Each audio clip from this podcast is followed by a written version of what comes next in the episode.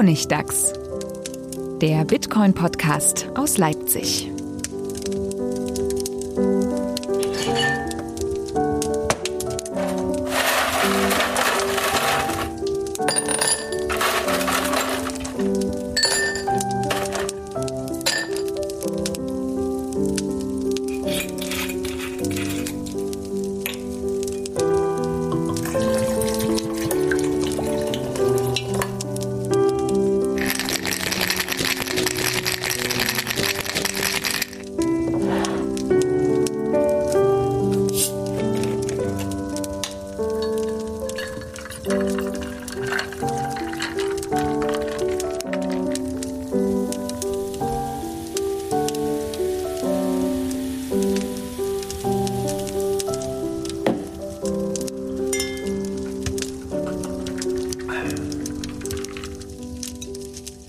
Herzlich willkommen zum Honigdachs. Dieses Mal mit einer weiteren kleinen Sommerpausen-Sonderfolge. Dieses Mal gibt es die Aufzeichnung meines Vortrags auf der Republika Anfang Juni mit dem Titel Mehr als Geld und Technologie, Bitcoin als politische Bewegung. Der Grund dafür ist, dass dieser Vortrag, wie einige andere auch, auf einer Bühne lief, wo kein Video aufgezeichnet wurde. Das heißt, diese ganzen Vorträge sind auch nicht im Nachhinein von der Republika nochmal veröffentlicht worden. Ich habe mich jetzt selbst darum gekümmert, an das Audio zu kommen, habe auch ein YouTube-Video erstellt, wo die Slides drunter liegen. Wer sich das angucken will, den Link dazu gibt's in den Show Notes. Der Vortrag funktioniert im Prinzip aber auch als Audio-Only-Version. Und da das Feedback bisher sehr positiv darauf war und ich wirklich viele Rückmeldungen bekommen habe von Leuten, die gesagt haben, dass sie sich sehr in diesem Vortrag wiederfinden, veröffentliche ich den einfach nochmal an dieser Stelle. Wer einen Podcast-Player, einen Podcatcher benutzt, der Kapitelmarken unterstützt und äh, Bilder in Kapitelmarken, der findet die Slides auch an der jeweiligen Stelle in diesen Kapitelmarken. Also da könnt ihr dann auf dem Handy gucken. Wenn ihr euch doch nochmal die Slides angucken wollt, dann wie gesagt, schaut euch einfach das YouTube-Video an, das in den Show Notes verlinkt ist. Ansonsten viel Spaß bei dieser guten halben Stunde Vortrag Mehr als Geld und Technologie, Bitcoin als politische Bewegung.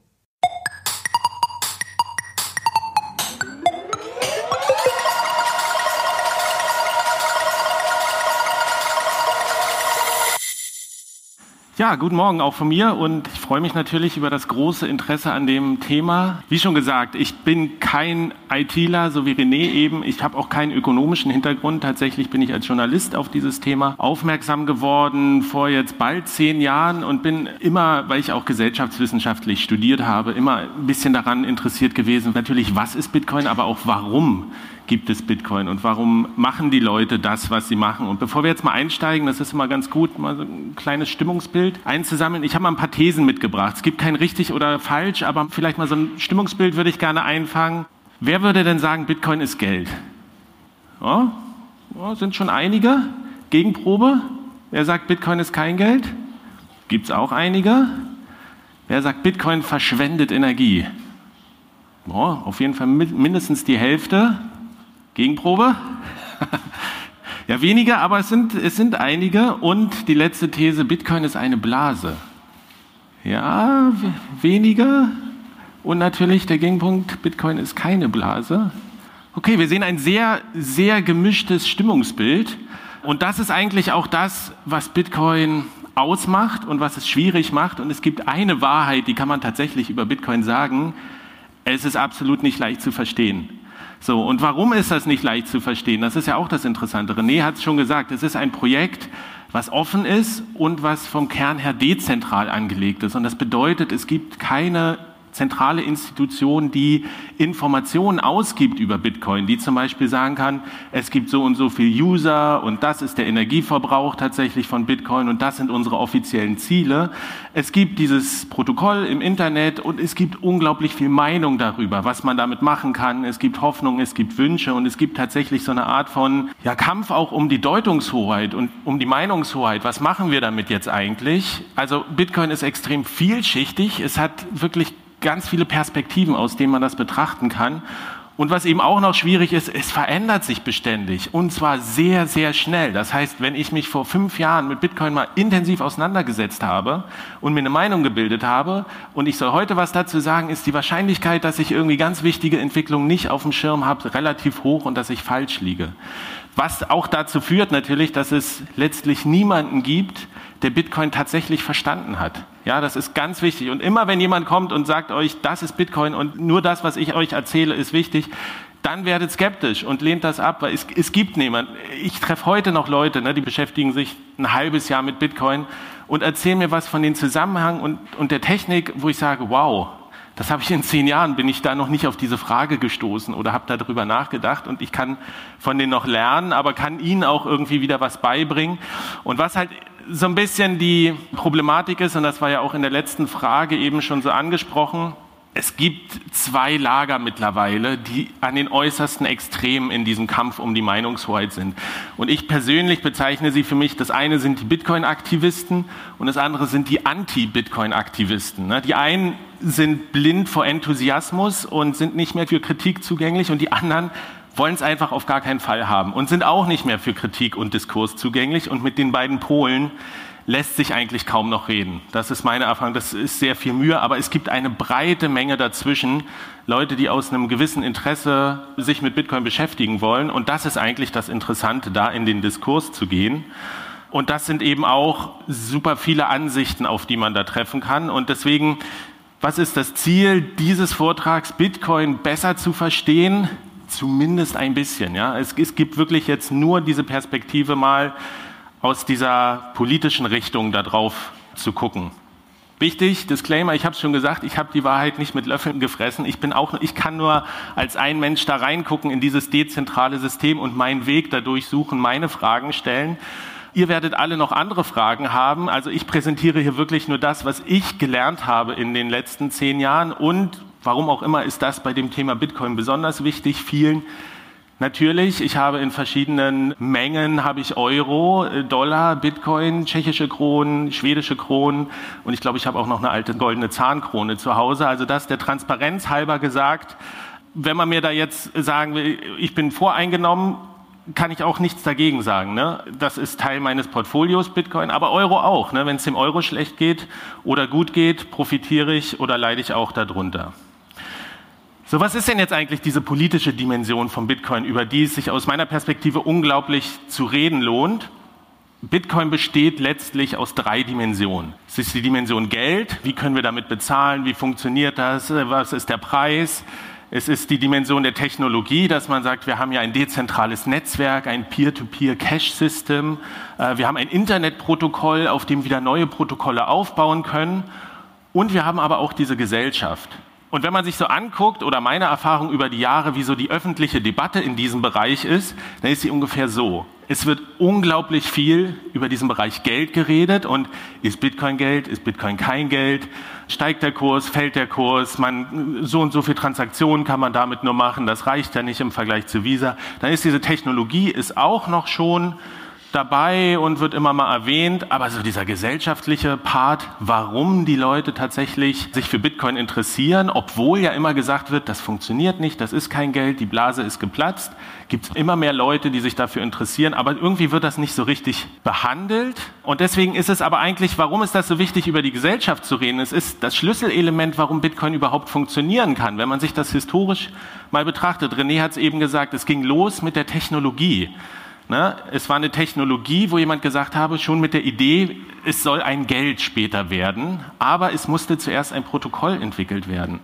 Das ist dieses Peer-to-Peer Electronic Cash System. Und diese Technologie ist dafür da, ein Medium zu verwalten, was geldähnliche Eigenschaften hat. Ja, Geld kann ja nur etwas werden, was bestimmte Eigenschaften hat. Es muss knapp sein, es muss teilbar sein, es muss erkennbar sein. Das sind so die Kriterien, die wir auch an, an jedes andere Geld anlegen. Aber als Bitcoin gestartet ist, das ist ganz wichtig, war es kein Geld. Geld ist es erst dadurch geworden, indem Menschen kamen und dieses Medium wie Geld auch verwendet haben. Und es gibt diese allgemeine Definition, Geld ist das, was die Gesellschaft zu Geld macht. Und erst die Menschen haben angefangen, Bitcoin zu Geld zu machen, indem sie es tatsächlich anfingen, wie Geld zu verwenden. Und auch die Menschen sind es letztlich, die diese Technologie betreiben, die sie weiterentwickeln, die diesen sozialen Konsens, über den René eben gesprochen hat, die den irgendwie vorantreiben. Und das bedeutet letztlich auch, wenn diese Menschen das nicht mehr machen würden, dann würde Bitcoin verschwinden. So einfach ist es. Das ist die Frage immer, was brauchst du, damit Bitcoin verschwindet? Ja, wenn die Menschen das nicht mehr wollen, dann läuft es einfach nicht mehr weiter. Also das Fazit ist, ohne Menschen gibt es kein Bitcoin. Dann ist die wichtige Frage, na, wer sind denn diese Menschen? Ne? Auch da ist es sehr interessant, wenn man sich anguckt, wie so die öffentliche Berichterstattung ist, dann gibt es vor allem ein Narrativ, was da stark verbreitet wird, das ist so das. Der Crypto Bro, der auf YouTube sagt, kauf das und das und du musst investieren, dann wirst du reich. Gibt es noch ein zweites? Das ist der Hacker. Ne? Geldwäsche, Terrorfinanzierung, Ransomware. Das ist, wenn man wirklich, die Politiker sagen, Bitcoin wird nur benutzt für Geldwäsche oder zur Spekulation. Und das ist nachgewiesenerweise ist es auch falsch. Ne? Die Anzahl der Transaktionen, die tatsächlich im Zusammenhang mit illegalen Aktivitäten steht, die sinkt von Jahr zu Jahr bei Bitcoin. Also der letzte Bericht, den ich gelesen habe, da war von 0,15 Prozent der Transaktionen, die man irgendwie in Zusammenhang bringen kann, also ungefähr jede 670. Transaktion. Wobei das mit den Transaktionen auch schwierig ist zu monitoren, wie viele gibt es eigentlich. Man weiß nicht mal, wie viele Transaktionen tatsächlich mit Bitcoin stattfinden können. Das ist auch so eine Zahl. Dezentralität ist schwierig.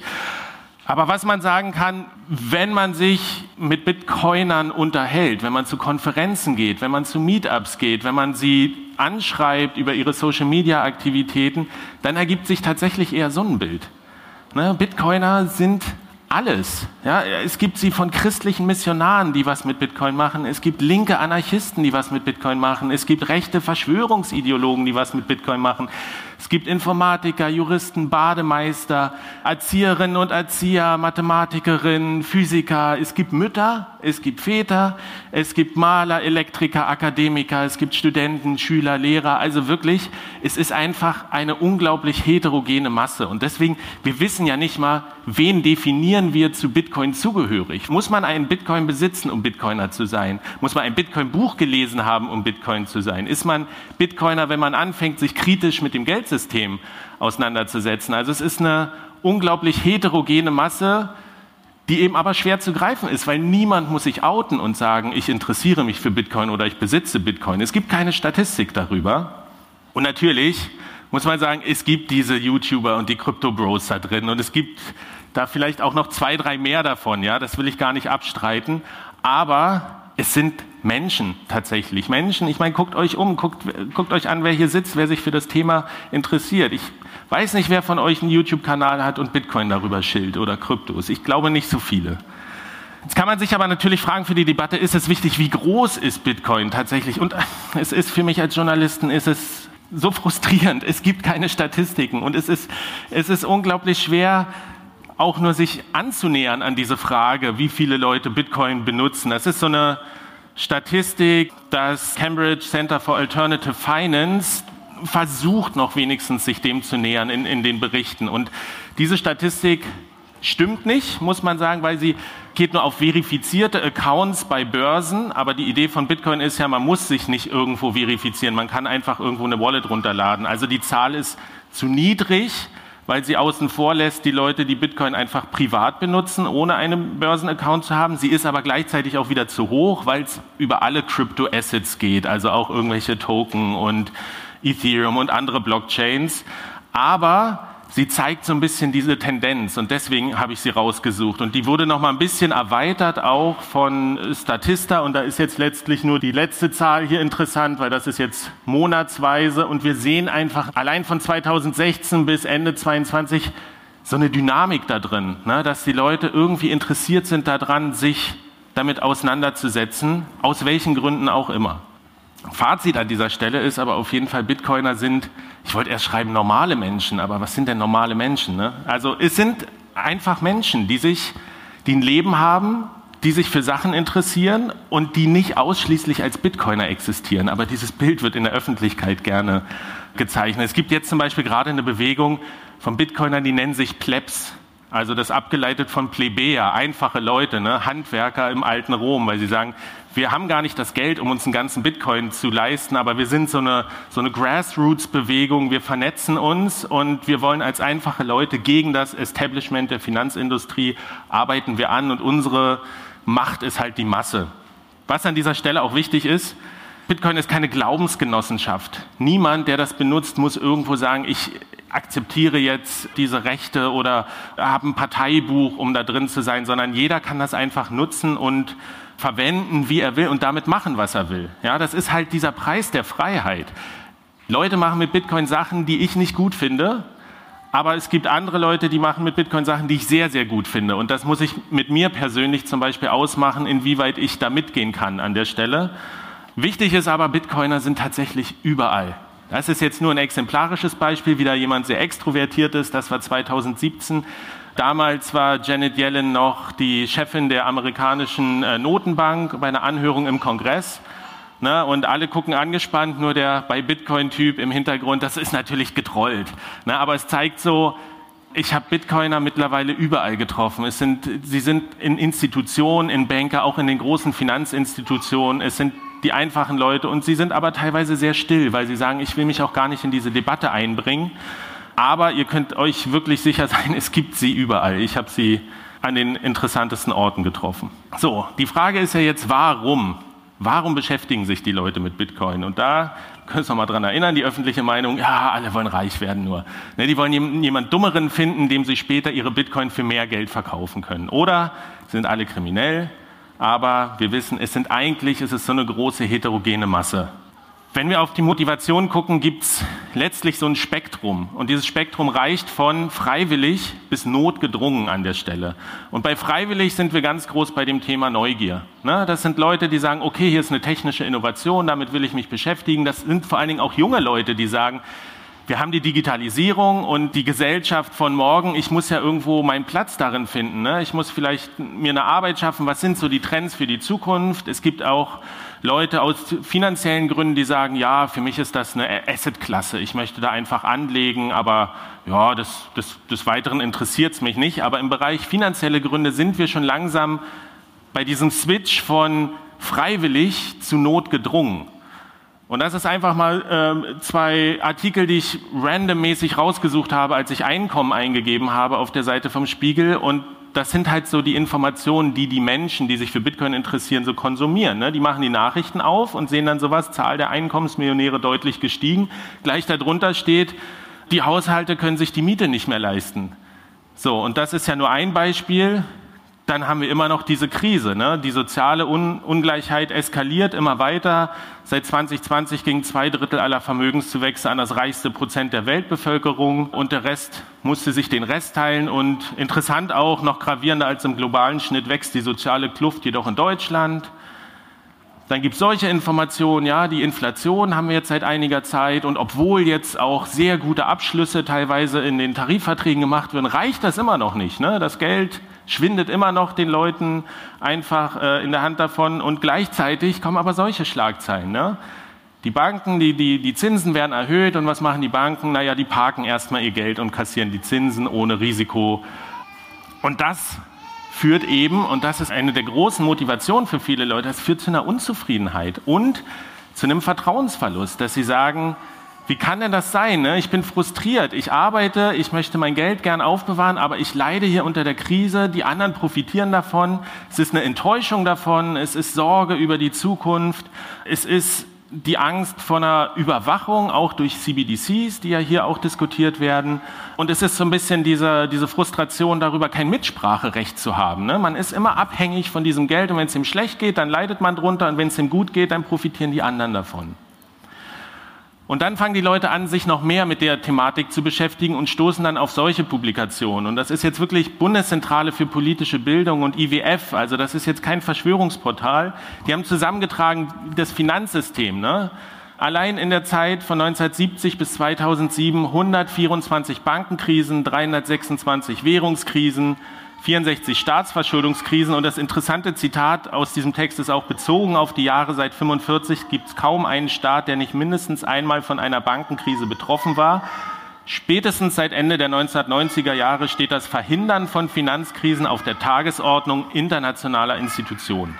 Das heißt, die Krise ist nicht ein temporäres Phänomen, sondern es ist permanent. Ne? Nach der einen Krise kommt die nächste und es ist kein Ob, sondern das Wann. Und genau in diese Frustration ist halt kurz nach der Lehman-Pleite 2008, 2009 dann mit der Software auch Bitcoin gestoßen.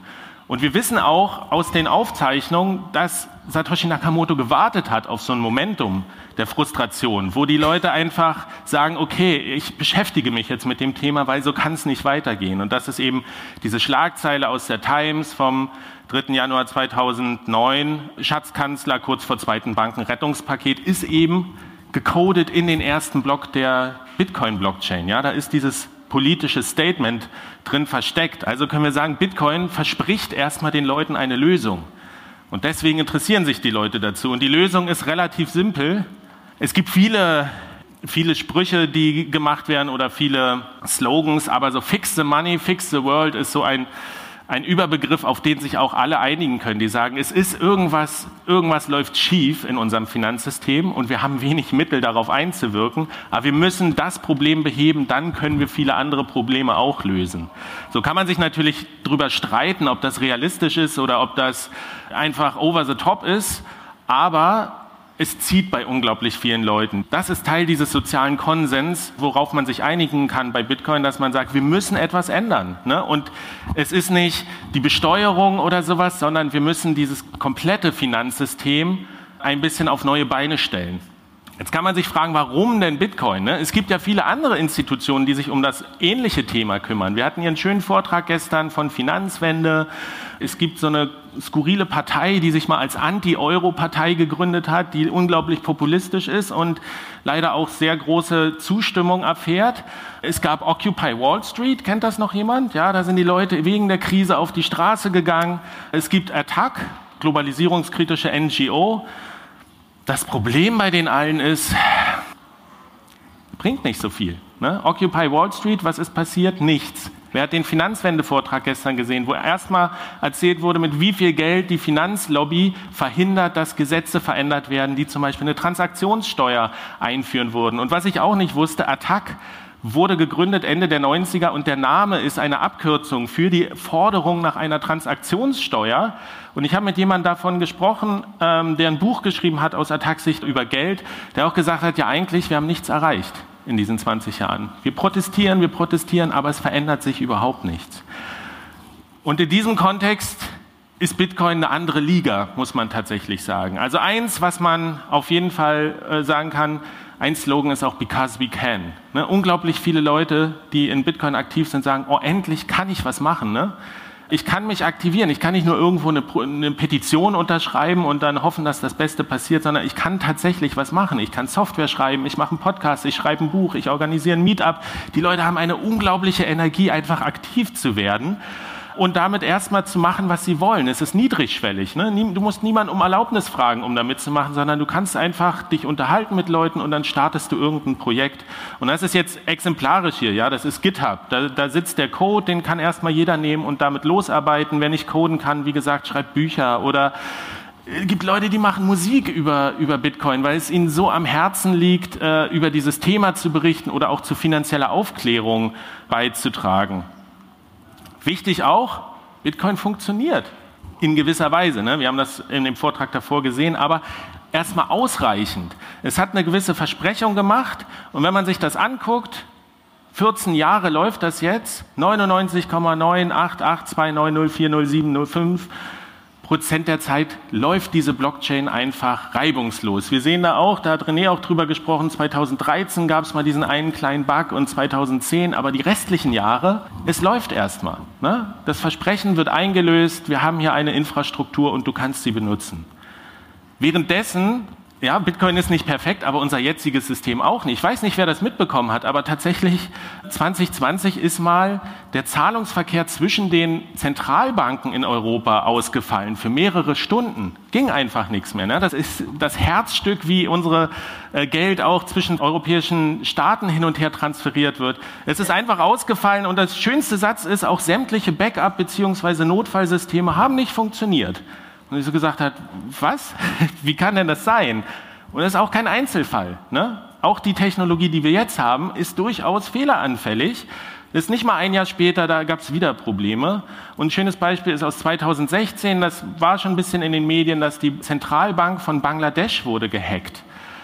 Und das Ziel der Hacker war es, knapp eine Milliarde US-Dollar abzuziehen. Und es ist nur daran gescheitert, dass sie sich vertippt haben. Sie haben Foundation falsch geschrieben. Sie haben statt OU vorne ein A geschrieben und da ist jemand skeptisch geworden. Und es war es war richtig gut, haben die das infiltriert.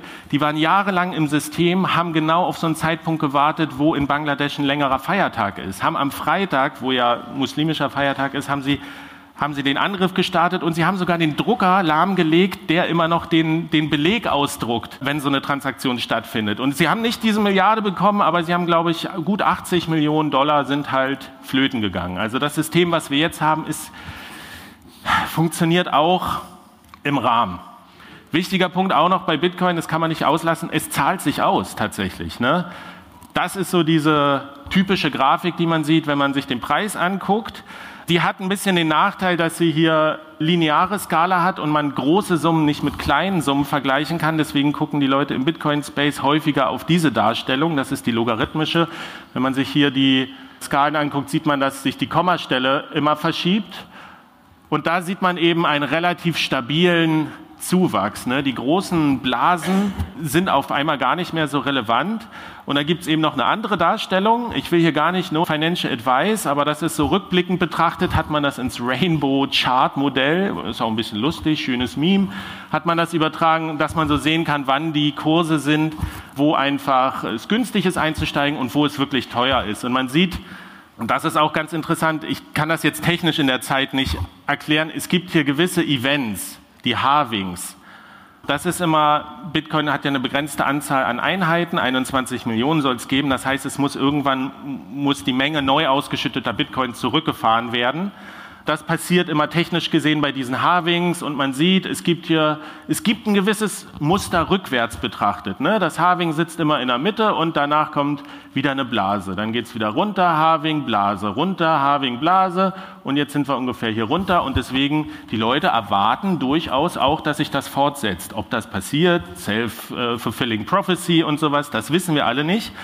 Aber was eben interessant ist, ne, da profitieren jetzt nicht einfach nur diese Crypto-Bros von. Das ist der Tweet, der im Namen von Assange abgesetzt wurde. Ja, wir wissen, dass WikiLeaks äh, musste auf Bitcoin umsteigen, als sie vom, von der US-Regierung ausgetrocknet wurden vom Finanzplatz. Ähm, und sagen hier, na vielen Dank, 50.000 Prozent haben wir Gewinn gemacht als NGO, können unsere Arbeit damit finanzieren und wir sehen, da war der Kurs noch fünfmal niedriger, als er jetzt gerade aktuell ist. Und der wichtige Punkt bei Bitcoin ist aber auch noch, wir sehen, dass es Veränderungen bewirkt und beschleunigt. Ja, diese ganze Debatte um CBDCs, digitaler Euro und sowas, die wurde tatsächlich angetrieben auch von Bitcoin. Bitcoin kam, irgendwann später hat dann Facebook gesehen, ach, diese ganze Technologie mit Blockchain wie bei Bitcoin, die funktioniert, also machen wir das jetzt. Und dann wurde es einfach unglaublich beschleunigt, dass diese Entwicklung stattgefunden hat. Und interessant ist auch, ne, die Bitcoin-Community, Sie hat das Geld, sie kann sich das leisten. Sie sucht auch diesen Diskurs. Ne? Das war erst vor wenigen Monaten, dass sie in Frankfurt einfach die EZB angestrahlt haben. Und interessant ist auch, es steht nicht mehr bei Bitcoin wie bei dem bei Bitcoin-Typ bei Janet Yellen, sondern mittlerweile Study Bitcoin. Also es wird richtig auch diese Auseinandersetzung gesucht. Das Fazit ist eben, Bitcoin ist tatsächlich ein mächtiges Tool, ist resilient, ne? es, ist, äh, es ist unabhängig, es ist robust, es finanziert sich aus sich selbst heraus und es ist auch zukunftsorientiert. Ne? Die Leute wollen was Besseres für die Zukunft bauen. So, dann können wir noch ganz kurz darauf eingehen, worum geht es Bitcoinern politisch. Und das ist aber so eine Debatte, die hat sich so ein bisschen, ja, links, rechts, oben, unten, es gibt sie alle da drin. Ne? Es gibt die, die Rechtspopulisten, es gibt die Verschwörungsideologen, es gibt die Anarchisten, es gibt Libertäre, es gibt Sozialliberale. Es ist ganz schwer zu sagen, wo, wo Bitcoin jetzt politisch steht. Und interessant ist auch, auch diese Gruppen untereinander haben durchaus Konflikte, die sie in Bitcoin austragen. Ja, das ist nicht nach außen, wenn man sagt, ja, ihr seid Bitcoin alles ein Haufen, sondern das ist wirklich divers in dieser Auseinandersetzung und es lohnt sich, da mit Leuten zu reden. Ich finde auch Leute, mit denen bin ich überhaupt nicht d'accord, aber ich kann mich mit ihnen unterhalten innerhalb dieser Community über gewisse Aspekte. Und das ist interessant, denn worum geht es Bitcoin letztlich? Werte. kann man sagen, ja, ha, Geld. Ne? Aber das ist es tatsächlich nicht. Es gibt, geht ihnen viel um gesellschaftliche Werte und um, um eine Auseinandersetzung damit. Und der größte Wert da ist Freiheit tatsächlich. Und Freiheit nicht nur in so einem platten Sinn, sondern es gibt so eine, der, der Wunsch Wahlfreiheit. Ne? Ich möchte mich entscheiden. Möchte ich Teil dieses Eurosystems sein, wo ich dann für die Bankenrettung bezahlen muss, oder möchte ich mich daraus in gewisser Weise zurückziehen? Sie haben Mitspracherecht. Ne, was mit dem Geld, was wir alles an Steuern zahlen, wie das gestaltet werden soll, ähm, was damit passiert. Sie wollen die Freiheit über ihre Privatsphäre haben und sie wollen eben auch Sanktionsmöglichkeiten haben. Wenn nämlich die Zentralbank sagt, ja, oh, Inflation, wir wollen ja Preisstabilität haben, jetzt ist Inflation, haben wir halt nicht geschafft, na gut, wir versuchen es halt nochmal beim nächsten Mal. Wo ist denn da der Hebel? Und da sagen Bitcoiner, wir müssen, wir müssen ein Instrument haben, um da Konsequenzen auch einzufordern. Und sie sind dazu bereit, auch einen Preis zu zahlen. Ne? Bitcoin zu nutzen ist nicht einfach. Sich damit auseinandersetzen ist schwierig. Aber die Leute haben eine Art von Leidensdruck, dass sie sagen, es ist es mir wert, damit zu agieren, weil es ist notwendig. So, ich muss mich noch ein bisschen beeilen, mitgestalten, habe ich gesagt, das ist noch ganz wichtig. Stabilität klingt erstmal paradox, aber ich habe viele Bitcoiner getroffen, die gesagt haben, seit ich mich damit beschäftige, habe ich eine Ruhe gefunden, weil ich weiß, dass, dass das Geldsystem nicht mehr rein politisch gesteuert ist, sondern dass ich sage, ich habe ein System, was auf Mathematik, auf Naturwissenschaften, auf Informatik beruht und was einfach sehr verlässlich arbeitet. Und im Notfall kann ich darauf zurückfallen. Und natürlich, ich habe es schon gesagt, Geld ist der wichtige Faktor an der Stelle. Es zieht die Leute immer rein. Ne? Warum werden die Leute aufmerksam, besonders wenn der Kurs hochgeht? Weil sie sagen, oh, ich kann Geld verdienen. Aber sie gucken halt auch auf ihre Rentenbescheide, die sie bekommen und sagen, ja, ich muss auch irgendwie Geld verdienen, weil mit den 300 Euro, die mir jetzt zustehen, in meinem Fall ungefähr, ist das, äh, wie soll ich da, das Altersarmut ist ja vorprogrammiert. So, wie geht es jetzt weiter? Können wir auch ganz kurz behandeln. Also wir wissen es nicht, aber ich gehe davon aus, dass das Interesse an Bitcoin weiter wachsen wird, weil ich nicht sehe, dass das jetzige Finanzsystem es schafft, ein Angebot zu schaffen, das die Leute von Bitcoin wegholt und sagt, okay, wir haben hier so ein schönes Geld, was für euch als Menschen, als Gesellschaft so gut ist, dass ihr es nutzen könnt. Ähm, und wenn dieser Kurs sich so weiterentwickelt, wie es viele erwarten, wird es eben nochmal dieses große Medieninteresse geben, wo wieder neue Leute in Bitcoin reingezogen werden. Fazit, Bitcoin als politische Bewegung. Wichtig ist zu verstehen, Bitcoin ist nicht nur ein ökonomisches oder ein technisches Phänomen, sondern ist soziotechno-ökonomisches Phänomen. Und das macht es so komplex. Alles bei Bitcoin hängt mit allem zusammen an der Stelle. Bitcoin ist das Phänomen einer Vertrauenskrise. Ne? Wir bräuchten Bitcoin nicht, wenn wir ein Geldsystem hätten, wo wir alle super mit zufrieden wären. Dann hätte das niemals dieses Momentum bekommen und würde auch weiter dieses Wachstumsmomentum verlieren. Und das ist eigentlich das Interessante, dass die Leute auch sagen, wir wollen ja gar nicht, dass wir nur Bitcoin haben, sondern wir wollen Bitcoin als Korrektiv haben zu unserem jetzigen System, als eine Art Watchdog, wo die Zentralbanken sehen können, okay, ähm, wenn wir nicht gut agieren, dann laufen uns die Leute davon. Also müssen wir in diesem Wettbewerb ein Angebot schaffen, um die Leute wieder für uns zu gewinnen. Wir sehen auf jeden Fall, Bitcoin wächst bisher. Es gibt auf der ganzen Welt Konferenzen, die aus dem Boden schießen. Es ist wie so ein Netzwerk. Ne? Die Leute, einer kennt jemanden und der erzählt es wieder drei weiteren. Wir wissen, Bitcoin funktioniert in einem gewissen Grad, dass die Leute sind zufrieden damit. Wir sehen, es wirkt. Es ist unbequem, es ist zukunftsorientiert. Es hat diese Watchdog-Funktion über unser jetziges System schon in gewisser Weise eingenommen. Und wichtig ist es auch, Bitcoin eröffnet super viel Raum für eine Debatte. Es hat mal Forscher gesagt, ja, das Wichtigste an Bitcoin ist, die größte Errungenschaft ist vielleicht, die Leute fangen an, sich mit dem Thema Geld auseinanderzusetzen. Wo kommt das her? Wie funktioniert das? Und die habe ich jetzt noch kurz eingefügt, diese Folie. Ich weiß nicht, ob ihr das mitbekommen habt. Ne? Bitcoin ist nicht sehr vertreten hier auf dieser Cash-betitelten Konferenz, obwohl damit ziemlich groß geworben wird auf den Plakaten. Äh, es rennt hier so ein Euro-Symbol rum, was ich sehr skurril finde. Aber draußen vor der Tür steht einer, ne?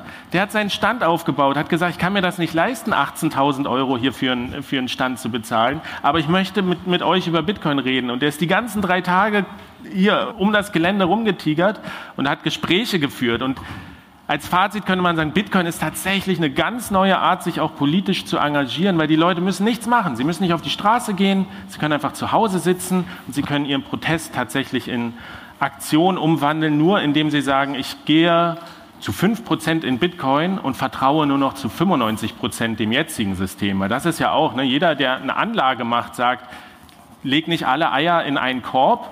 Ne, warum sollte man denn zu 100% dem Eurosystem vertrauen, wenn das ja immer ständig von Krise zu Krise sich hangelt? Könnt ihr sagen, okay, naja, 5% vertraue ich Bitcoin.